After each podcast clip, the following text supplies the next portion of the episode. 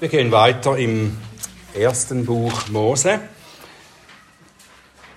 Genesis Kapitel 26. Und zwar lesen wir die Verse 12 bis 33. Das ist Gottes Wort. Und Isaac säte in diesem Land und gewann in jenem Jahr das Hundertfache. So segnete ihn der Herr. Und der Mann wurde reich und wurde immer reicher, bis er sehr reich war. Und er hatte Schafherden und Rinderherden und eine große Dienerschaft. Die beneideten, da beneideten ihn die Philister und alle Brunnen, die die Knechte seines Vaters in den Tagen seines Vaters Abraham gegraben hatten, die verstopften die Philister und füllten sie mit Erde. Und Abimelech sagte zu Isaak, zieh weg von uns, denn du bist uns viel zu mächtig geworden. Da zog Isaak von dort weg und schlug sein Lager im Tal Gerar auf und blieb dort.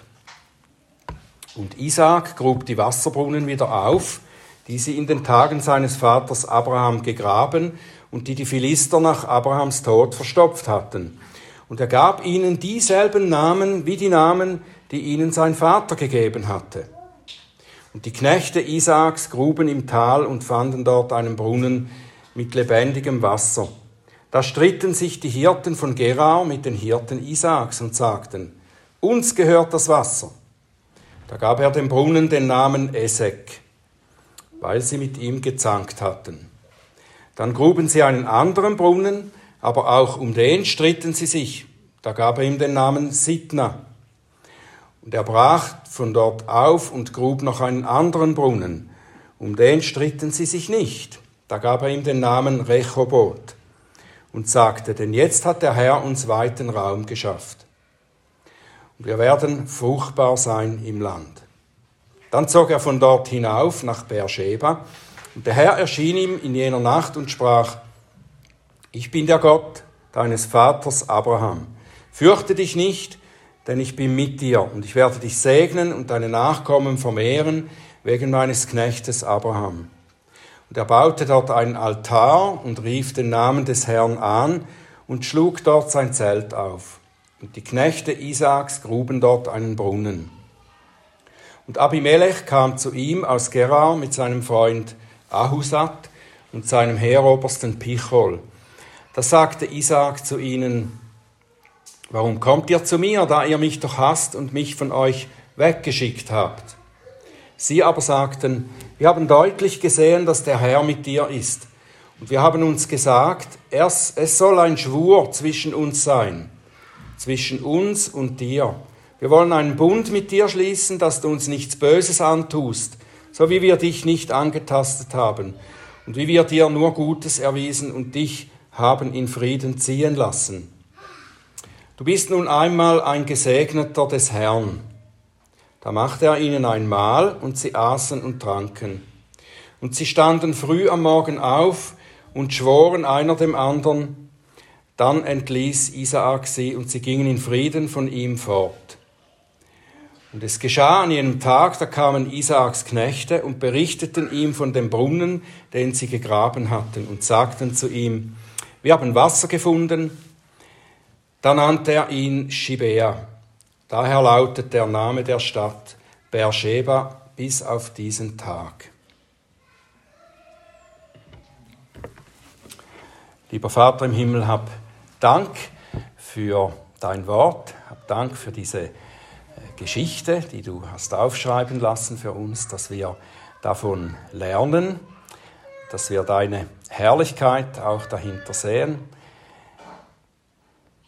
Gib uns Verständnis, Herr, gib uns Aufmerksamkeit und öffne unsere Herzen, dass sie dein Wort verstehen können und öffne meine Lippen, dass sie deinen Ruhm verkünden. Amen. Am letzten Sonntag haben wir gesehen, dass äh, Gott Isaac durch diese Krise der Hungersnot in eine Prüfung hineinführte. Er ließ ihn nach Gerar ziehen und sagte ihm, dass er dort unter den Fremden im fremden Land leben solle. Und diese Prüfung, die, äh, vor die Gott ihn gestellt hatte, äh, die bestand Isaak nicht. Er vertraute nicht auf den Herrn und seine Verheißungen, sondern er versuchte, sich auf seine eigene Klugheit zu stützen. Er wollte sich vor der Bedrohung durch Übergriffe von den Fremden schützen, indem er seine eigene Frau Rebekka als seine Schwester ausgab. Und ihr erinnert euch, Gott wies ihn dann zurecht durch Abimelech, wies ihn zurecht und er bewahrte ihn weiter in der Fremde, indem er sogar den König von Gerar dazu benutzte, ihm Schutz vor Übergriffen zu gewähren. Und mehr noch, Isaac wurde vom Herrn gesegnet in großem Maß, haben wir hier jetzt gelesen. Gott ließ die Frucht seiner Felder und seiner Herden wachsen, so dass er übermäßig reich wurde. Und später hat er ihm noch einmal wiederholt, dass er mit ihm ist, dass er seinen Bund, seine Bundesverheißungen weiter erfüllen würde. Gott hat Isaac den Segen gegeben, den er ihm versprochen hatte. Vorher schon versprochen hatte, dann wiederholt versprochen hat. Und zwar bekam Isaac den Segen nicht, weil er sich das verdient hätte, sondern wir könnten sogar sagen, im Gegenteil, Isaac hat nicht auf den Herrn vertraut in Bezug auf die Bewahrung in der Fremde und auch nicht in Bezug auf den versprochenen Segen. Er hat das trotz alles, allem seinem Unglauben und Ungehorsam hat er den Segen und diese Fruchtbarkeit, diese Reichtümer erhalten. Aus Gottes Gnade. Gott hat ihm das alles nur aus Gnade zukommen lassen. Nun sollte das ihn aber nicht leichtsinnig werden lassen, sondern sollte ihn ja vielmehr erneut auf Gottes Treue hinweisen. Isaac sollte sehen, dass er dass überhaupt nichts, nicht die Umstände, nicht die feindseligen Fremden, ja nicht einmal seine eigene Untreue ihn von der Geborgenheit der Liebe Gottes trennen kann. Nichts kann ihn trennen von der Liebe Gottes. Das war die Sicherheit, die Gott ihm gegeben hat und erneut zugesagt hat. Ich weiß nicht, wenn ich an Isaaks Stelle wäre, ich wäre vielleicht versucht, mich jetzt zurückzulehnen. Die Schwierigkeiten sind überstanden. Gott hat geholfen. Er hat bewahrt und er hat einen Wohlstand geschenkt, der für die Zukunft eine bequeme Rücklage bedeuten würde. Das, was Isaac an Gutem alles erfahren hat, das ist jetzt in der Tat eine neue Prüfung für ihn. Es geht weiter mit den Prüfungen. Es ist eine Tatsache, die wir oft vergessen oder die wir vernachlässigen, dass nämlich Wohlstand eine ebenso große Prüfung sein kann wie Armut oder Bedrohung. Der Herr hat deshalb immer wieder gewarnt davor, dass man sich eben im Wohlstand nicht zurücklehnen soll oder sich nicht auf das verlassen soll, was man hat oder auf sich selbst verlassen soll. Und er warnte auch zum Beispiel die Nachkommen Isaaks später, als sie schließlich vor dem Eingang des verheißenen Landes standen. Da sagt Gott zu ihnen, das finden wir im äh, Deuteronomium 8, Vers 11. Hüte dich, dass du den Herrn, deinen Gott, nicht vergisst, indem du seine Gebote und seine Rechtsbestimmungen und seine Ordnungen, die ich dir heute gebe, nicht hältst. Dass nicht, wenn du isst und satt wirst und schöne Häuser baust und bewohnst und deine Rinder und deine Schafe sich mehren und dein Silber und Gold sich mehren und alles, was du hast, sich mehrt, dass dein nicht dein Herz sich erhebt und du den Herrn, deinen Gott, vergisst. Nun sehen wir aber nichts davon bei Isaac in dieser Situation, in dieser neuen Prüfung. Wir sehen nichts davon, dass er sich auf seine Reichtümer verlässt, die ihm der Herr geschenkt hat. Vielmehr scheint er sich auf eine ganz andere Sache zu konzentrieren. Die Brunnen, die Brunnen, die sein Vater Abraham gegraben hatte oder graben ließ durch seine Knechte. Diese Brunnen repräsentieren bei Isaac jetzt das väterliche Erbe. Und sie weisen auf die zukünftige Erfüllung der göttlichen Verheißung hin. Wir kommen später etwas ausführlicher darauf. Lasst uns der Reihe nachgehen.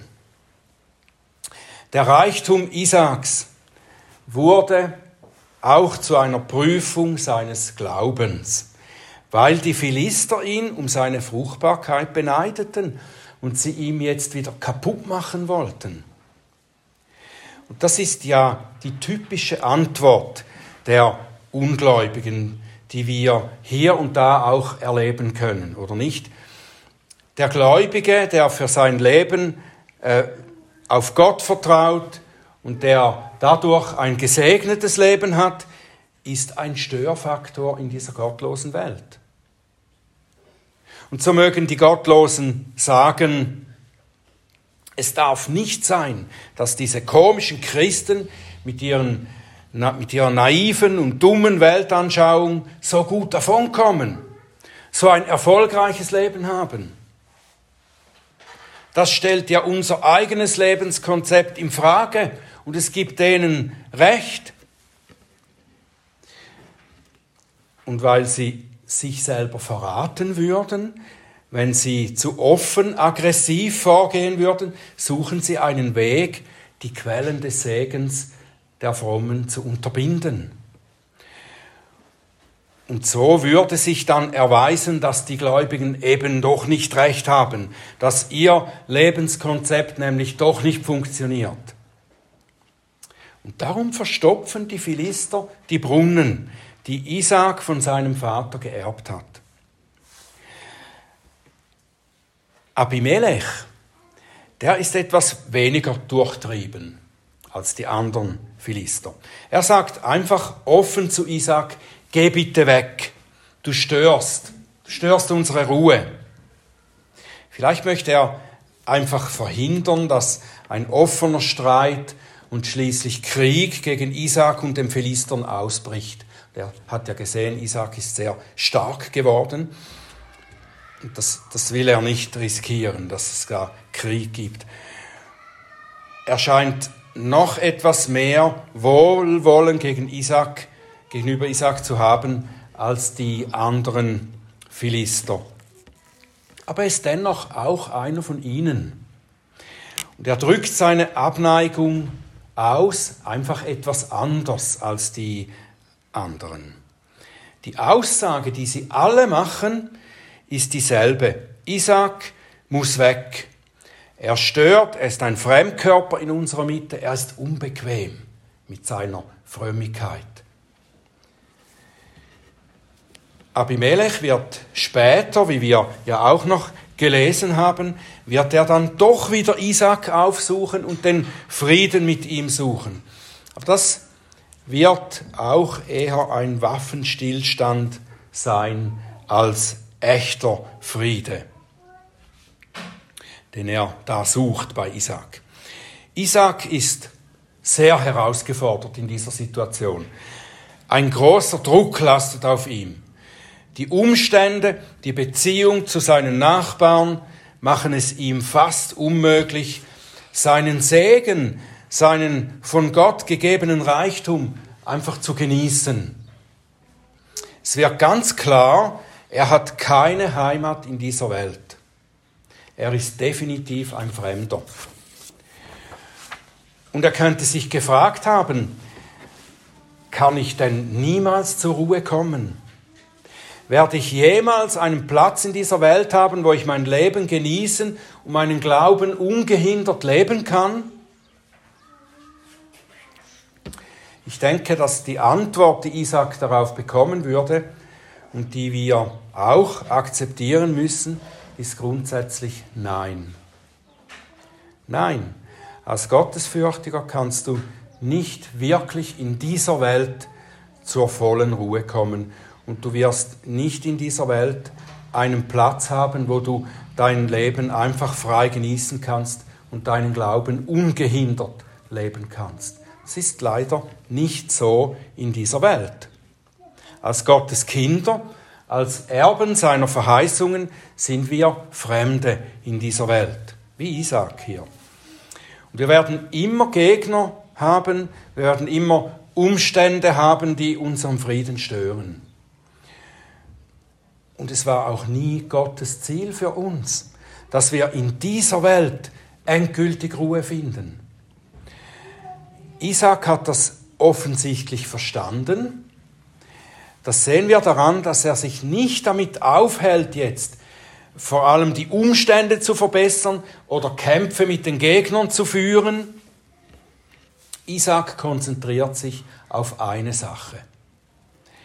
Und das sind die Quellen des Lebens die Brunnen, die sein Vater Abraham im Land gegraben hat und seinen Sohn als Erbe hinterlassen hat.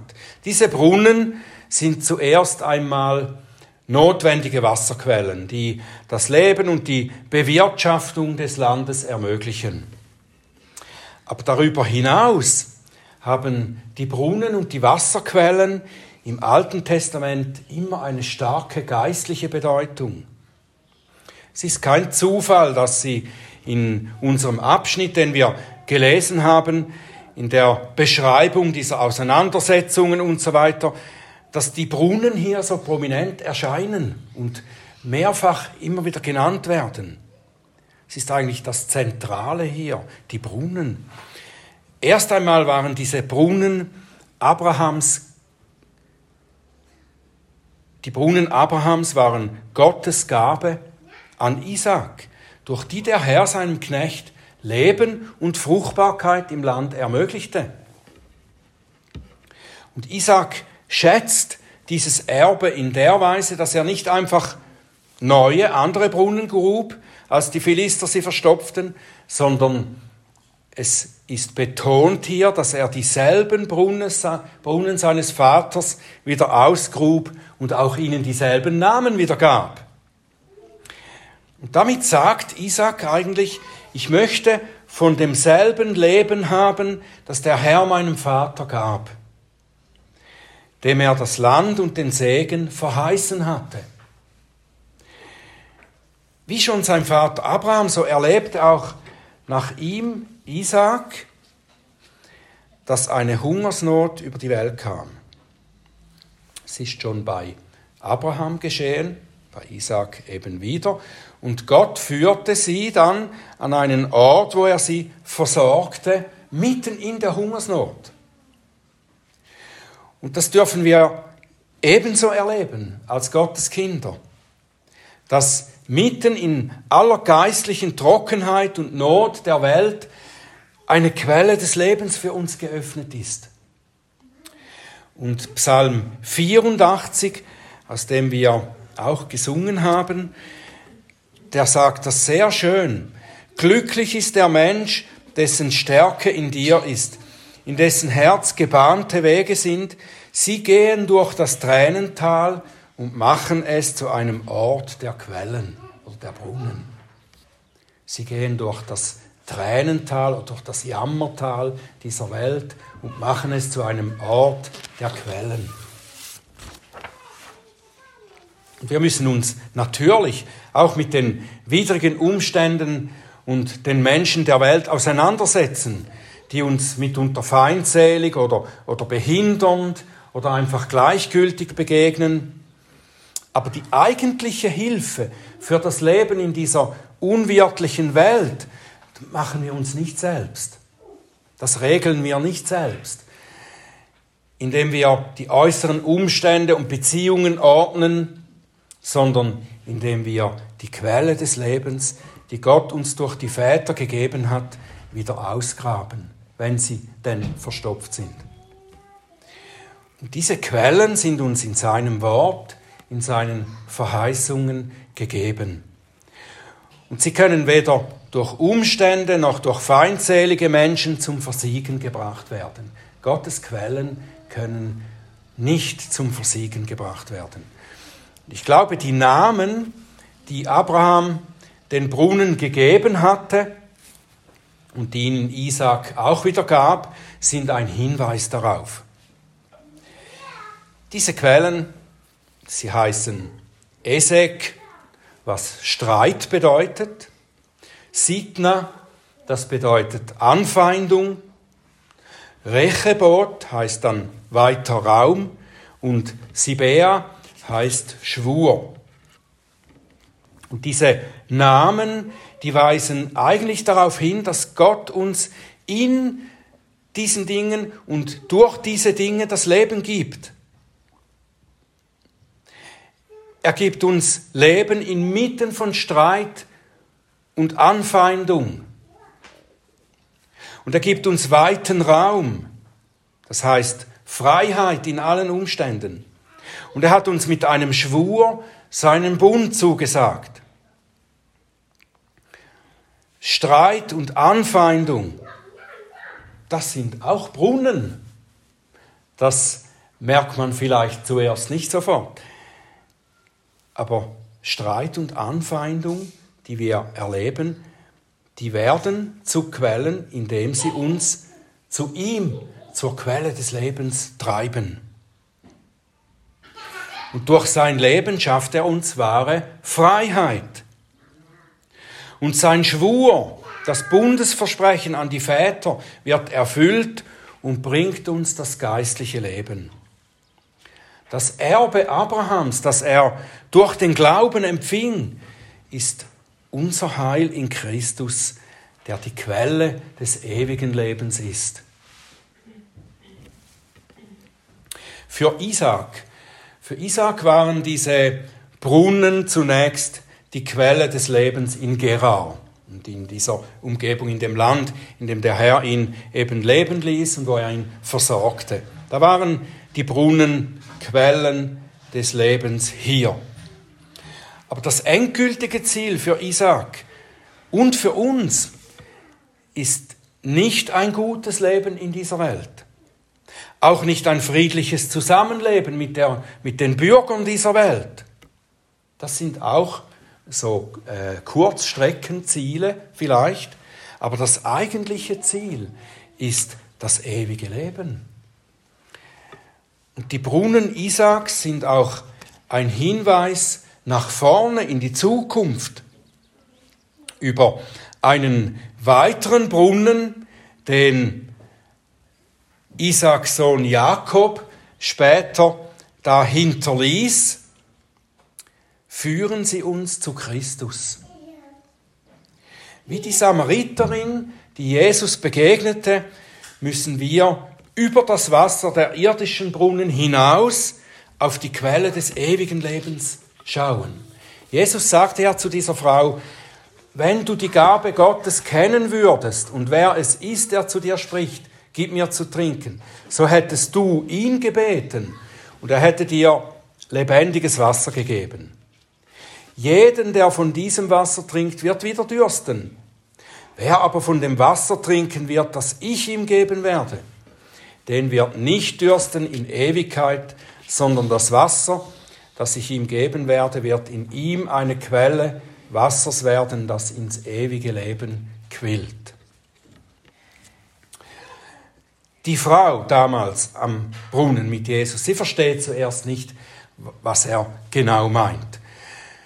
Erst als er dann weiter mit ihr spricht und ihr, ihr erklärt, dass er der Messias ist, der versprochen war und der gekommen ist, um zu retten, was verloren ist, da erkennt sie ihn dann und findet das Leben in ihm. Sie findet dann diese Quelle des ewigen Lebens. Und später an dem Fest der Laubhütten, das ist einige Kapitel später im Johannesevangelium, wo da äh, am Laubhüttenfest am letzten Tag eine Zeremonie äh, durchgeführt wurde, so mit Wasserschöpfen. Da wurde Wasser geschöpft und irgendwo hingetragen. Und da stand Jesus hin und rief aus, wenn jemand dürstet, so komme er zu mir und trinke. Wie die Schrift gesagt hat, wer an mich glaubt, aus dessen Leib werden Ströme lebendigen Wassers fließen. Und hier schließt sich sozusagen der Kreis. Abraham hat im Glauben, im Vorausschauen auf die Erfüllung der Verheißungen Gottes Brunnen im Land gegraben.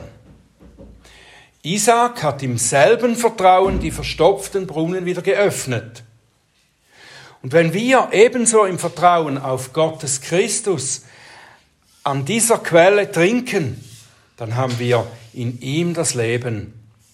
Jetzt schon in der geistlichen Dürre dieser Welt und in der ganzen Fülle in der Ewigkeit. Noch etwas weiteres zeigt uns Isaac.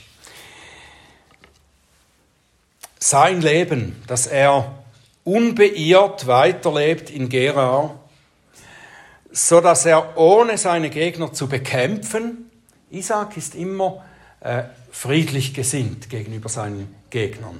Sie äh, wirken ihm zu Leide da, aber er bekämpft sie nicht, sondern er pflegt das geistliche Erbe seines Vaters und öffnet die Quellen des Lebens wieder, unbeirrt. Und das macht großen Eindruck auf Abimelech. Nachdem er Isaac erst abgewiesen hat und weggeschickt hat, sucht er ihn wieder auf. Er hat gesehen, dass Isaaks Leben von Gott gesegnet ist und dass, dass dieser Segen nicht verhindert werden kann.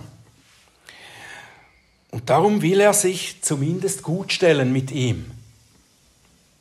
Und ich glaube, dahinter steht eigentlich sein verborgener Wunsch, in irgendeiner Weise Anteil zu haben an dem Segen, den Isaac genießt. Wir erfahren zwar nicht, ob sich diese beiden Männer wieder begegnen oder ob Isaac Gelegenheit hat, Abimelech mehr von seinem Gott zu erzählen, mitzuteilen. Aber indem er im Vertrauen auf den Herrn lebte, hat ihm der Herr eine Tür geöffnet zum Zeugnis gegenüber dieser Welt. Isaaks Zeugnis ist hinausgegangen in die Welt und hat den Weltmenschen Abimelech beeindruckt. Und das ist ein großartiges Beispiel für uns, oder nicht? Unser Leben, das wir aus der Kraft des Glaubens leben, aus der Quelle des Lebens, das wir, die wir durch Christus haben, das wird eine Wirkung auf die Menschen um uns haben. Es ist nicht unsere eigene Güte, nicht, dass wir perfekt wären oder nahezu perfekt und den anderen etwas vormachen können, wir erinnern uns, dass Isaac ja zeitweise auch eine ziemlich zweifelhafte Nummer abgezogen hat. Und das hat Abimelech auch gesehen. Und er hat sogar den frommen Isaac auf seine schlechte Moral aufmerksam gemacht.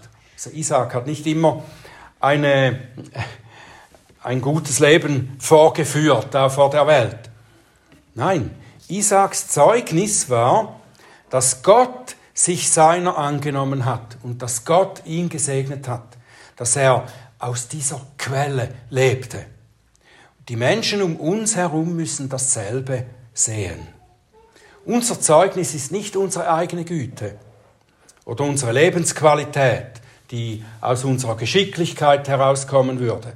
Nein, wir weisen niemals auf unser gutes Leben hin, sondern auf Gottes unverdiente Gnade. Das ist das Evangelium, das wir den Menschen zeigen möchten. Und diese unverdiente Gnade Gottes sollen die Menschen um uns herum erkennen, sehen. Wir zeigen ihnen, dass wir eine Quelle des Lebens haben und kennen, für die sich jede Mühe lohnt, indem wir die Brunnen Gottes so wertschätzen, dass wir immer wieder zu ihnen zurückkehren und sie wieder ausgraben, wenn sie denn mal verstopft werden. Zeigen wir den Menschen der Welt, dass wir die Quelle des Lebens kennen.